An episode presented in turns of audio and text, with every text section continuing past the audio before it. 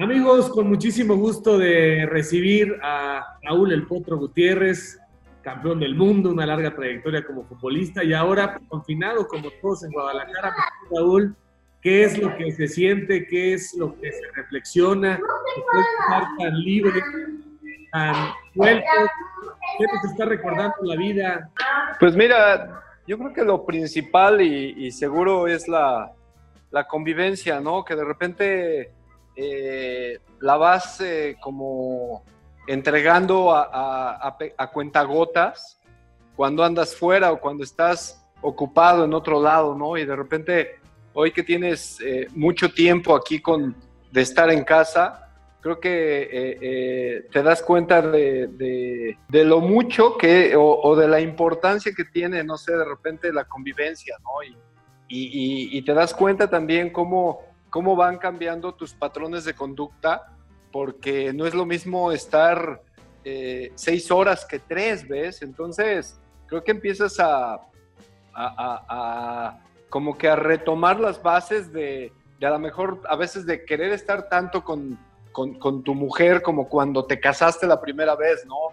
Eh, eh, con tus hijos, ¿no? Que de repente los tienes tres, cuatro horas, pero no seis o siete, ¿no? Entonces, ya ves cómo, cómo vas cambiando, qué vas haciendo con ellos, cómo vas jugando, cómo, eh, no sé, empiezas a, retomar yo creo que un montón de esas circunstancias, eh, personalmente hablando, y, después también vas como que también ajustando, ¿no? Tus, tus nuevos horarios para las cosas que también tienes que hacer de tu profesión, ¿no? Lo mío, no sé, te pones a analizar un partido, te pones a, meterte un curso. El otro día por ahí estuvo la charla de este del Vasco Aguirre, de repente por ahí entrevistan a, otro personaje y estás ahí al pendiente. Entonces, como que vuelves a, reacomodar toda esa vida que ya tenías de alguna manera este, ordenada. Y yo creo que para bien, como que todo esto ha servido para, para apreciar las cosas verdaderamente importantes, ¿no? Estoy de acuerdo, ¿no? Estamos con demasiados distractores y en una vida demasiado vertiginosa, produciendo, consumiendo, y estos días con la familia eh, tienen que servir para ser mucho más espirituales.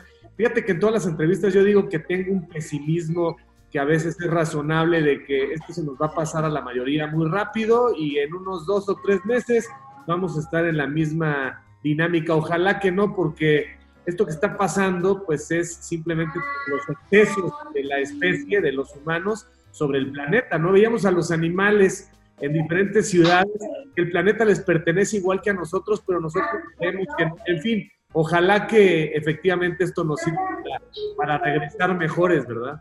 Sí, sin duda, y, creo que también coincido contigo, ¿no? Los, los humanos somos muy burros, somos muy necios, somos muy obstinados y, también somos muy eh, eh, tendientes a, a retomar los, los patrones de conducta que, que, siempre hemos tenido, ¿no? Digo, tan es así que creo que el, el humano es el, el, único animal que se equivoca dos veces siempre, ¿no? Entonces, yo creo que, que ojalá, y yo creo que deberíamos nada más de entender un poco más, como bien dices, el, el concepto de, de, de, lo que realmente tiene valor y en esa medida, bueno, cuando regresemos que todo se vaya normalizando, apreciarlo más, eh, darle más atención y, y por supuesto cambiar esas rutinas de alguna manera. Te veo y te escucho muy bien personalmente, familiarmente. Supongo que profesionalmente eh, estás un poco ansioso por volver a dirigir. ¿Por qué las oportunidades se cierran cuando has tenido un éxito contundente, cuando eh, se nota todo el tiempo que progresas, que aprendes, que evolucionas? ¿Qué pasa con tu carrera como entrenador para la primera división? ¿Crees que hay malinchismo? ¿Crees que no le creen de pronto a los técnicos que trabajan con jóvenes y que tienen un éxito rotundo como el tuyo? ¿Qué pasa? ¿Por qué no te contratan cuando tienes la calidad y el recorrido? Eh, digo, es que es complicada la pregunta y de repente son ciertos factores que creo que de alguna manera se han venido dando, ¿no? Todo ese paso por selecciones nacionales creo que eh, fue muy brillante, o sea, la gente a veces está mal que uno lo diga, pero pues nadie lo dice, ¿no? Entonces, fueron, fueron yo creo que seis años muy brillantes, jugando finales prácticamente en todas las categorías, pero también sabes que, eh, eh, Javier, que de alguna manera también te encasillan. Entonces, tienen la idea de que eres un entrenador de, jugadores novatos, de jugadores jóvenes, de, equipos en procesos de, formación. Creo que eso al final pues, es una factura que, tienes que pagar este, de alguna manera.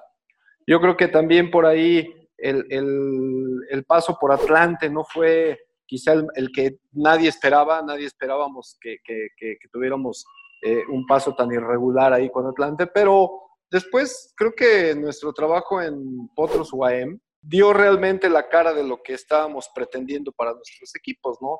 Son momentos diferentes, son instituciones distintas, con un grupo humano distinto al del Atlante, totalmente nada que ver. Entonces las condiciones se dieron para que este equipo empezara a funcionar y desgraciadamente se viene el tema económico, que esa es la primera curva compleja que, yo veo, y se encuentra enseguida con otra que es la de la pandemia, ¿no? Entonces, yo creo que ese, esas circunstancias en, lo más presente de, un servidor son por las que no, no nos hemos logrado este, establecer en la primera división. Sí creo también que, hay siempre una, este, una preferencia por, por contratar el talento extranjero. Eso, digo, todo, todo Latinoamérica, en toda Latinoamérica pasa. Eh, eh, creo que los torneos cortos también no nos han ayudado mucho porque de repente te, exigen tres, cuatro resultados y, y, entonces ya estás en la tablita o no. Entonces, te digo, ha sido como que multifactorial toda esta circunstancia, ¿no? Eh, ¿qué, queda? Pues simplemente seguirte preparando, seguir este, insistiendo, vamos, en, hoy, hoy se habla mucho de, metodología, se habla, se habla con vocabularios españoles, vocabularios este, ingleses, ¿no? Y, y, y, en ese sentido, pues simplemente tratas de, de, de, estar enterado. Hay algunas cosas que sí funcionan, hay otras que es lo de siempre, pero con diferente este, texto y, tratas de estar al día, ¿no? Entonces, todos esos análisis que, tú haces, creo que, que, lo, para lo único que uno está pretendiendo es que cuando aparezca esa oportunidad, estar preparados para, para dar ese salto que, que queremos. Sí, es, es complicado porque también los espacios son muy pocos, pero efectivamente, sin razón y sin argumentos, porque ¿cuál es la explicación de no poder replicar? O sea, ¿quién puede argumentar con conocimiento de causa, oye, es que lo hiciste bien con los chavos, pero no lo vas a hacer bien con los adultos? Y me parece que las oportunidades que les dan a los extranjeros sí son mucho más generosas. Y quizá también meterte una dinámica de promotores y de comisiones, pues no, no está en tu ADN ni en tus principios, ¿no? Pero vamos, también esa parte yo creo que cuando, cuando ya entras a, esa, a, ese círculo de querer dirigir, es parte de, al final yo creo que el, hoy el, el, promotor está muy estigmatizado aquí en México, yo creo que más que en cualquier lado, eh, pero es parte de, es parte del show, que también estamos en esa en esa circunstancia, ¿no? Entonces, te digo, creo que eh, hemos, tenido, hemos tenido acercamientos con algunos equipos, pero desgraciadamente no, no ha habido ese clic para, para, para, encontrar ese proyecto que creemos que puede funcionar, ¿no? Entonces, estamos, eh, sí, como dices, un poco más ansiosos de lo normal, porque sí hay pocos lugares, eh, de repente no se abre bien el panorama, de repente ahora no hay liga de ascenso, por ejemplo, hay que ver qué sucede con toda esta, esta liga de, renovación o, ¿cómo le llaman?, de expansión, de, de desarrollo que está, que está eh, promoviendo la federación, la nueva liga que también por ahí se está gestando. Entonces, te digo, creo que es importante, ¿no? Acá salir también, me acaban de, de, proponer ir a dirigir un equipo de África, una selección mayor de África, ¿no? Entonces, eh, eh, son situaciones que estás analizando y que al final, bueno, tomarás tus determinaciones, ¿no? La verdad es que uno, uno se siente con, con, con la fuerza y con la capacidad, sobre todo, de, de, poder, de poder estar al mejor nivel aquí en México y bueno, solo necesitamos esa, esa pizca de oportunidad, Javier. En esta liga de balompié, ¿estás interesado? ¿Te han buscado? ¿Hay algo ahí? Pues mira, al final, como, como hemos dicho, ¿no? Es trabajo. Y creo que, que, hoy día, así como está toda, toda nuestra realidad como en, el país, este, en el fútbol sobre todo, pues apreciar un trabajo no, está, no, no debería de ser mal visto, ¿no? Entonces, creo que todo eso va a depender de la fuerza y de la estructura, buena estructura que pueda tener también el proyecto para entenderlo de esa manera y, y por supuesto, ¿por qué no ser pioneros de un proyecto que, que florezca y florezca de la manera que, que todo mundo quisiera, ¿no? De, de, buena forma. Sí, al final es otra liga y si te va bien ahí, pues en la que está afiliada la FIFA de pronto se pueden abrir más puertas, pero empezaron bien con el tema de Ramón Ramírez y el tema de Sido, ¿no? Sí, sí, por lo menos eh, no he hablado con Salcido. Eh, estuve hace, antes de que todo esto empezara, platiqué un poquito con Ramón, pero, eh, y bueno, Ramón siempre ha sido un tipo entusiasta, un tipo serio, un tipo que le gusta hacer bien las cosas. Entonces, yo creo que, que de alguna manera eh, estas inclusiones, pues le dan, le dan una validez distinta, ¿no? A, a esta nueva liga, no porque la, la, federación no tenga una validez reiteradamente comprobada, sino que creo que una, una, una liga que nace y que hay gente importante del fútbol nacional a la cabeza, pues también yo creo que es un buen mensaje para, para, para, el mundo futbolístico ¿no? y el mundo de México. Hay buenas ciudades y parece que hay buenos empresarios y parece que hay un proyecto serio. Están hablando de torneo largo y de liguilla. Nada más ojalá no se los vaya a ocurrir a los de un lado vetar a los del otro porque estaríamos nuevamente en estos círculos viciosos de escasa competencia en México, que en cualquier ámbito hacen tanto daño.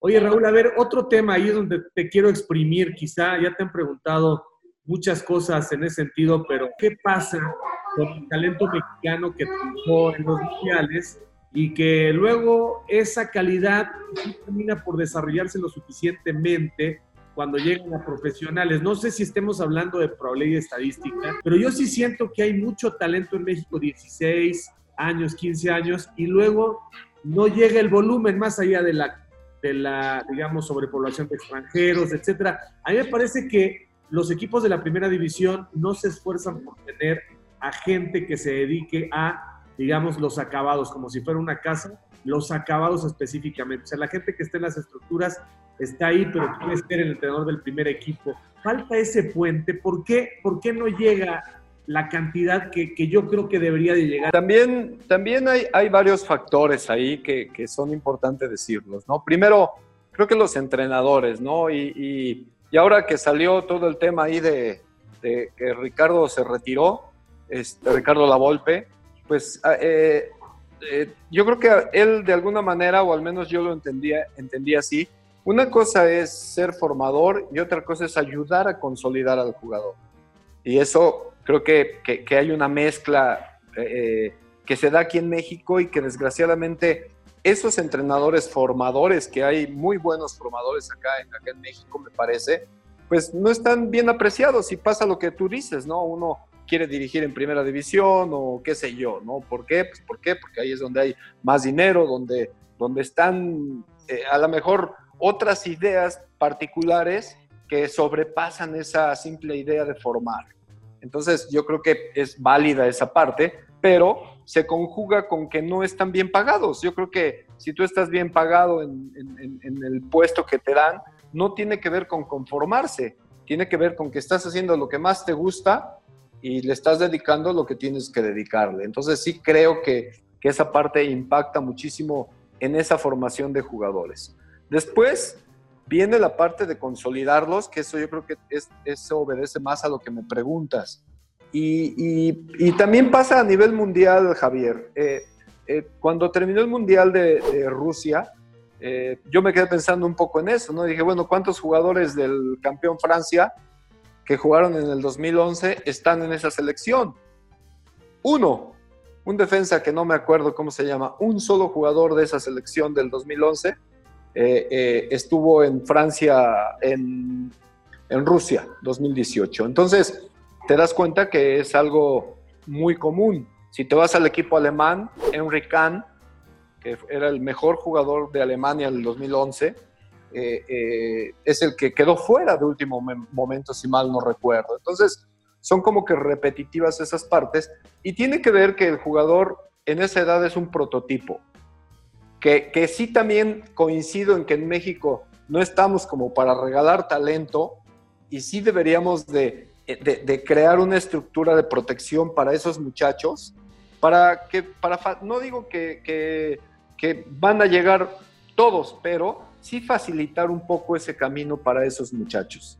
Entonces, porque tiene que ver su tesón, tiene que ver su carácter, su adaptabilidad, los nuevos momentos que viva ese muchacho, y eso es personal totalmente. Tiene que ver los papás. A veces el peor enemigo del muchacho es el papá, ¿no? Que quiere ser su representante, toma decisiones extrañas. Eh, hoy se ha hablado un poco ahí de lo de Laines, ¿no? De todas las circunstancias, ¿no? Como ejemplo. Eh, después vienen las políticas de los equipos, que también son, son fundamentales, ¿no? Cuando esas políticas no estén alineadas con sus primeros equipos, evidentemente, pues el, el jugador no va a aparecer. ¿Por qué? Porque la, la misma institución no los mete a, o no obliga de alguna manera a promoverlos, ¿no? A esos muchachos en primera división. Y finalmente los entrenadores de primera división, ¿no? Que, que, sin duda eh, eh, los torneos cortos, como te decía hace un rato, no los ayudan a, agarrar y decir, ¿sabes qué? Vamos a poner a estos muchachos que tienen futuro, etcétera. No, porque están pensando más en el resultado, que si no se les da, probablemente van a salir. Entonces, yo creo que se vuelve una situación también muy compleja, pero sí creo que si se cuidaran de alguna manera dos de estos tres este, elementos que te mencioné, tendríamos más posibilidad de que muchos de esos muchachos aparecieran jugando en primera división. Pero fíjate, todo lo que me mencionas, lo que resulta bien contradictorio es esos mismos equipos que están invirtiendo a los 15 años, después son los mismos que les tapan el camino porque al entrenador que llega, que además los cambian y los cambian, no lo obligan a respetar, digamos, una mínima cantidad ¿no? Oye, ¿sabes qué? A ver, llegaste, puedes respetar un estilo de juego eh, que venga con tu ADN, pero aquí necesito que me manejes entre el 15 y el 25% del talento que vengo construyendo, ¿no? Les permiten cambiar a contentillo eh, lo que se viene haciendo. O sea, no hay una política institucional. Eh, me parece que en muy pocos equipos donde el entrenador que llegue seas la puentista o la golpista, tenga que respetar esa materia prima y además que ayudes con tu experiencia a terminar de generarle el entorno para que no solamente debute, sino que aprendas a llevarlo cuando se equivoque y si se vuelve a equivocar, lo repitas porque tenemos jugadores que simplemente jugaron tres partidos, se equivocaron, la prensa los acabó y ya están enterrados. Sí, no, totalmente, ¿no? Y eso, eso también es parte de, de, lo que sucede acá en México, ¿no? Este, acá viviendo en Guadalajara, eh, eh, cuando el muchacho este, ¿cómo se apellidó? El del Atlas que le metió gol al América, Romero, no, eh, Robles, bueno, un muchachito, un delantero que, que, que, que, le metió el gol al América, que le ganaron 3-1, 3-0 y, lo hicieron casi, casi ídolo por acá en, en Guadalajara y después pues el muchacho no volvió a aparecer, ¿eh? o no volvió a aparecer como, como uno quisiera. Y eso tiene mucho que ver con lo que dices. Tiene mucho que ver que de repente eh, la prisa de la prensa por, por promover a los jugadores todavía no están, no están tan maduros. Y esos procesos, pues obviamente si el entrenador está pensando más en que no lo vayan a correr, pues, evidentemente se estropea, ¿no? Le da ese seguimiento, aunque por ahí el tipo tenga un buen perfil para consolidar esos muchachos, ¿no? Entonces, sin duda, cuando, cuando esas dos, esos dos factores. La, la, la idea del técnico y, la idea, la, la política eh, eh, estructural del club eh, coinciden, creo que es cuando los equipos, los equipos empiezan a promover, ¿no? Yo creo que hoy tenemos ejemplos, Pachuca, creo que, que podría ser el más representativo hoy día con respecto a esa generación, a ese negocio que al final también no, no, no se puede hacer a un lado, pero que se les ha ido dando de alguna manera tiempo a esos jugadores para tratar de, de madurarlos, que sean jugadores de primera división y ya en su, en su tiempo este, justo tratar de, de colocarlos en otros fútboles, ¿no? Que creo que eso sería lo idóneo, ¿no? Chivas, tú ves que es un equipo que necesita sí o sí de eso que estamos hablando, ¿no? Son equipos que, que, compran poco y por lo mismo eh, eh, su, desarrollo de cantera debería de ser eh, primordial y, ha pasado igual por esos baches que, que, todo mundo conocemos. Entonces, yo creo que, que es una, una, idea también de, estructural de nuestro fútbol para que todos estos nuevos valores eh, se puedan dar de otra manera, ¿no? ahora hay que ver cómo viene lo de la liga nueva esta, ¿no? Que son sub-23. Entonces, pero si tú me dices sub-23 comparado como se debutan ya todos los jugadores, pues tú dices a los 23 años va a ir debutando un jugador en primera división yo creo que, es una, una condicionante distinta y habrá que ver los puntos fuertes de esta liga de, desarrollo que se tiene, porque creo que sí, 23 o 24 años, un jugador de primera división, este, bueno, en mis tiempos nada más.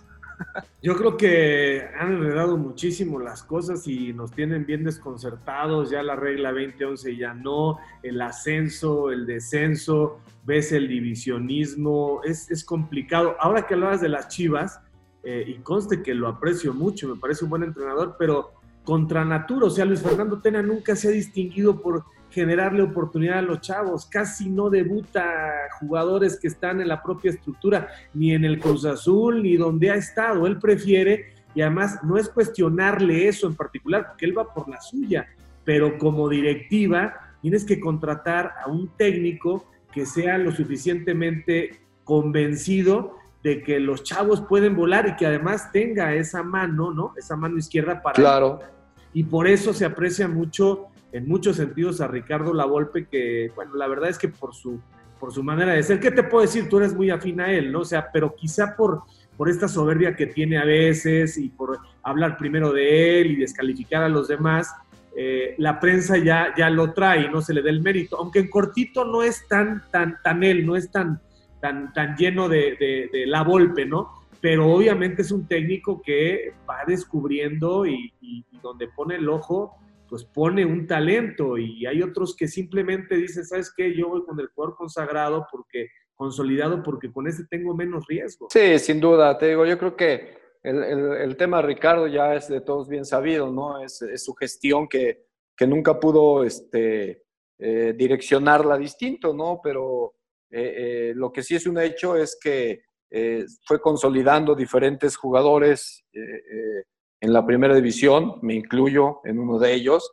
y puedes pensar en que el mismo, este, el mismo Laines y este mismo, este, que está en el Ajax, este, así se van los nombres.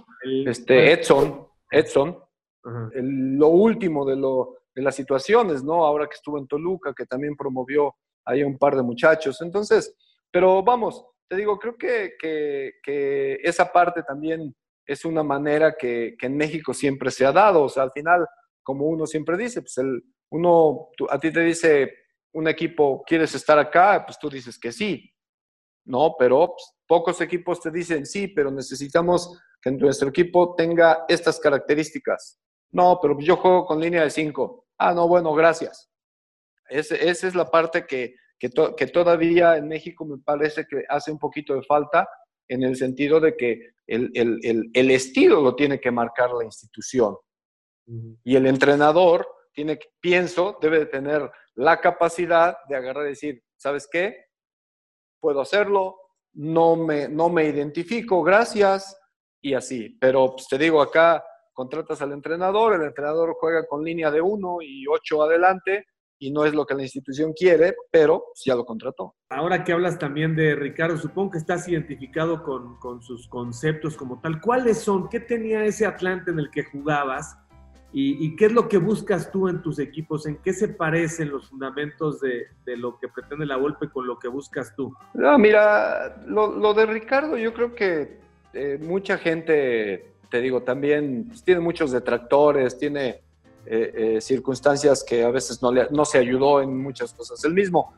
Pero yo podría definir a, Ricardo futbolísticamente hablando en, tres cuestiones, ¿no? La primera es sacar la pelota controlada hasta media cancha, ¿no? Después, eh, crear superioridad numérica ofensiva. Y, la tercera es a base de posiciones marcadas, generar fútbol, este, generar jugadas eh, de acompañamiento.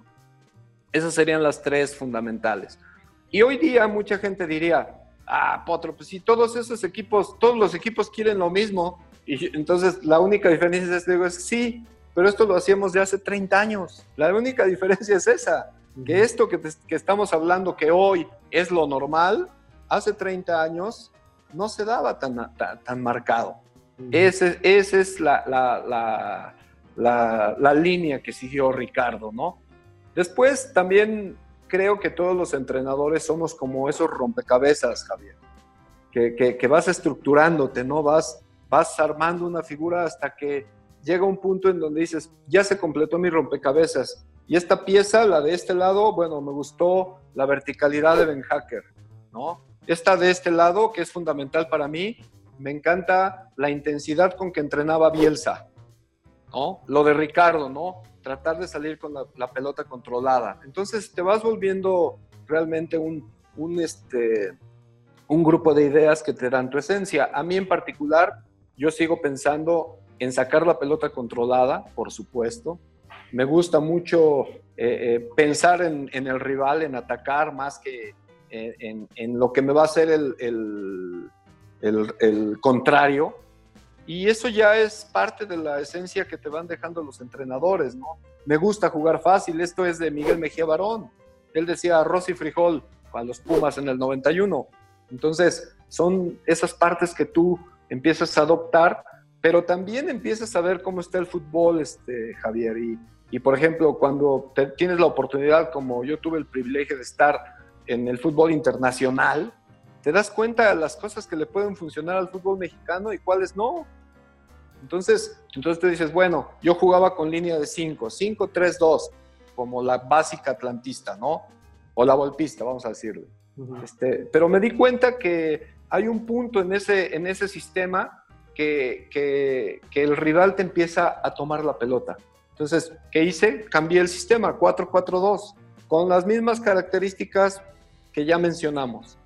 Entonces, lo único que haces es acomodarlo a lo que ves cómo juegas, ¿no? Entonces, te digo, creo que, que, lo, lo, más importante de todo esto pues, es que, a diferencia de otros grandes entrenadores como Miguel Mejía Barón, como La Puente, como el profe Mesa, que, hicieron trabajos magníficos, pues Ricardo creo que tuvo gente que replicó más eso.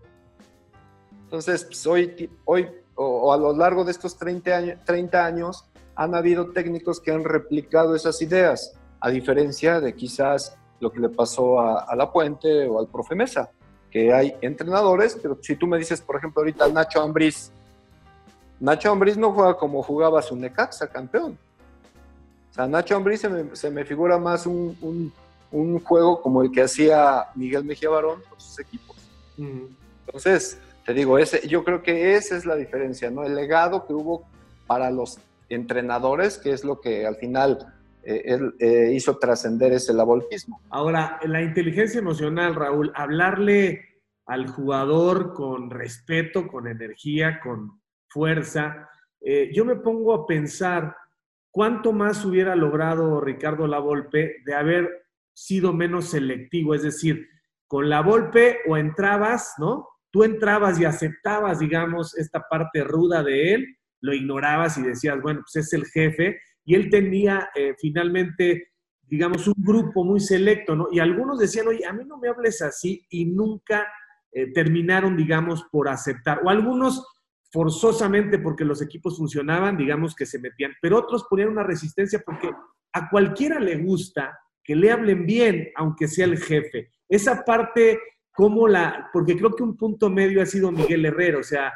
creo que Miguel eh, aprendió un poco a que, a que sí eres el jefe, pero no se te puede pasar la mano. Eh, ¿Cómo, cómo, cómo, cómo me explicas esto y cómo lo hiciste con los chavos? Y yo supongo que también llegó, llegó un momento que decías, este che loco de la Volpe, ¿por qué me habla así o no? No, mira, la, gestión, porque al final es esa gestión lo que, de lo que Ricardo siempre, siempre, este, sí, sí, sí, fue, fue lo que no, no pudo darle una buena dirección, ¿no? Y, y hoy el fútbol también ha cambiado, o sea, al final el, el, el, el, jugador de hoy es muy distinto al jugador de nuestra época. Y no es que en nuestra época haya, hayamos sido más duros o qué sé yo, simplemente diferentes, ¿no? A mí me decía Ricardo, lo que tú quieras y mandes, ¿no? Era lo más malo, eh, me decía pie redondo, me decía cualquier cantidad de cosas, ¿no? Pero me metí a jugar. Pero después viene la otra, Javier, o sea, a mí me decía pie redondo porque decía que yo no le podía pegar por la banda, ¿no? Que la pelota no se la podía mandar a mi compañero pegada a la raya, ¿no? Entonces, pues bueno, de hablar te, da, te enoja, te, fastidia. Pero cuando metí, le metí gol a la UDG, o sea, la controlé, le pegué, pum, y me fui a la banca y le fui a gritar, pie redondo, ¿no? Así. Y él nada más me dice, así me hizo, ya sabes, nah, boludo. Entonces, ese tipo de cosas, vamos, uno las entiende y, en mí funcionaron así. O sea, en mí esa psicología inversa fea, o sea, yo agarraba, me revelaba, le contestaba, le decía, y él me metía a jugar. Entonces, eh, no es que esté justificando absolutamente nada, y como un día se lo dije, le dije, oye Ricardo, tú no, eh, él estaba en Toluca, yo en América, y le dije, ¿no crees que mataste a muchos de mis compañeros? Y me dice, ah, pelotudo, ¿y por qué a ti no te maté? Entonces dije, no, bueno, ah, dice, no, esto es de carácter. Y tiene cierta razón, pero como te digo, el fútbol ha cambiado y creo que, que, Miguel, que es el, ahorita el más representativo, super hijazo, aunque él diga que no, o sea, hijazo de Ricardo La Volpe, es una creación de Ricardo Miguel.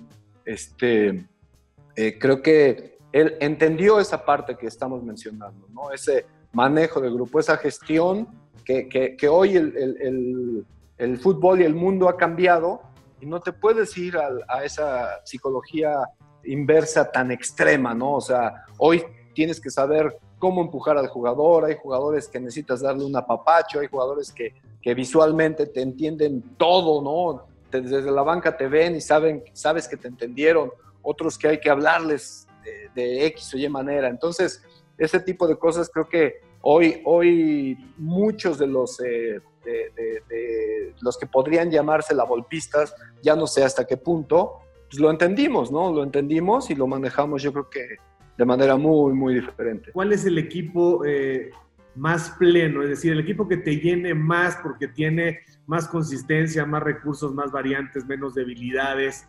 Eh, ¿Cuál es el equipo que dirías, así me encantaría jugar en este momento? Porque hoy hay demasiadas similitudes, creo yo, y ha vuelto un poco, desde mi punto de vista, la última Champions, ha vuelto un poco esta, esta idea de, de neutralizar más que de atreverte y ganar. O sea, como que ya sabemos que las cosas se han emparejado, pero ¿cuál es, cuál es tu ideal de equipo? Y es cierto que, que está ganando un poco el conservadurismo. Yo creo que el fútbol también se ha vuelto extremadamente físico, este, Javier.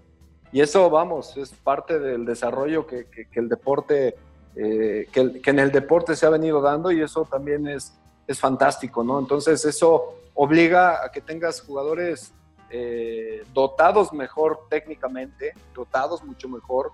Tácticamente, ¿qué te puedo decir? Creo que, que, hoy el jugador también se ha vuelto más inteligente y y si a mí me das un, modelo de juego que me podría encantar, todo el mundo diría, no, bueno, Guardiola. Bueno, sí me gusta, me gusta mucho cómo juega este, el Manchester, ¿no? Me gusta. Pero también veo que, que, que a la hora de que compite con los equipos más fuertes, no le alcanza. Increíble por el plantel que tiene, la inversión que tiene, no le alcanza. ¿Por qué no le alcanza? Bueno, ¿por qué? Porque es un equipo que sí juega bonito, pero su táctica fija, siempre paga, siempre le cobran. En los, momentos, en los últimos 10, 15 minutos, los equipos generalmente que se le tiran encima y lo aprietan para no dejarlo hacer su juego, lo logran. Entonces, con, con estos ejemplos, y por eso me voy a esos dos equipos, yo, yo creo que me inclinaría mucho por ese Liverpool. Me gusta, me gusta me gusta que tienen una idea definida, me gusta cómo, cómo tienen sus, eh, sus reconversiones defensivas, ofensivas eh, eh, muy explosivas, con, con, una idea muy clarita, que se ve claramente cómo cada jugador entiende lo que tiene que hacer. Y eso, eso, aunque la gente pueda decir misa, era lo que hacía el Atlante del año 91. Posición, lo que, lo que, con lo que empecé, posiciones bien establecidas y después una libertad, no digo que condicionada, pero sí tú podías hacer lo que quisieras mientras que recuperaras tu posición. Y yo veo hoy un Liverpool eh, eh, muy, muy, muy, muy fuerte, ¿no? Creo que yo me inclinaría por, por ese equipo. Y no, y no es por moda, ¿eh? es más por, por, cómo, cómo se ve que está trabajado ese equipo. ¿No crees que se ha vuelto un poco más de lo normal, especulativo y no quiero decir miedoso porque sé que es una palabra complicada, pero, pero veo más por esta parte física quizá eh, que se, se emparejan mucho los niveles y antes, a ver si lo puedo explicar, eh, antes buscaban atacar mejor de lo que defendían. No digo que estuviera bien, ahora defienden también muy bien, pero, pero están dejando, digamos, a, uno o dos adelante que resuelvan y, no veo no veo tanto atrevimiento, tanto riesgo, soy yo. sí, es que hay, hay, algunos equipos, ¿no? Y yo creo que, que, también se entiende, ¿no? Digo, si tú vas a enfrentar a, hablamos de Manchester City, o vas a enfrentar a, a este, al, Liverpool, pues evidentemente cualquier equipo, eh, eh, la tendencia sería, bueno, ¿cómo paramos a estos, no? Yo creo que, que, esas son también, eh, ¿cómo se llama? Corrientes, corrientes de entrenamiento, ¿no? Cuando estás demasiado analizando los equipos, nosotros, y ayer platicaba con, con Ramón Raya, estaba platicando, eh, porque me decía, es que estoy analizando un poco los partidos, y estoy viendo ese partido de Noruega contra México en el Mundial del 94. Y, pensando en eso, creo que en ese partido, entre la ansia de iniciar, nosotros nos cuidamos muchísimo de lo que era Noruega, más, más que, pensar en lo que podíamos nosotros este, eh, meter en problemas, ¿no? A los europeos. Entonces, yo creo que el fútbol hoy está pasando muchísimo por eso. De repente ves, escuchas entrenadores y dices, no, bueno, es que hay que nulificar a este, a este jugador, hay que tener cuidado con aquel o con aquello, más que este, darle argumentos a su equipo para qué, para solucionarlo. Evidentemente en esto tiene mucho que ver el potencial de los equipos, ¿no? Que eso es lo que yo también digo. Acá se replica mucho el 4-3-3, ¿no? Todo el mundo quiere jugar 4-3-3. Y acá la pregunta es, ¿tienes a esos jugadores como para jugar un 4-3-3? ¿Son esos jugadores los que te van a responder en el Mundial, por, hablando de selección mayor? O sea, esas son las condiciones que yo he visto a lo largo de, estos años y también creo que esa, esa corriente, como tú bien dices, de, de, de esperar también es algo que se está dando muchísimo y sobre todo yo creo que de un par de años para acá, Javier. Mi querido Raúl, muchísimas gracias, una, gran conversación futbolera. Eh, yo sí espero y, promuevo y, pienso firmemente que, que a veces es la vitrina, a veces son los reflectores, que quizás si estuvieras trabajando en la televisión comentando, de pronto podrían decir, hay que poner a este entrenador porque lo hace bastante bien.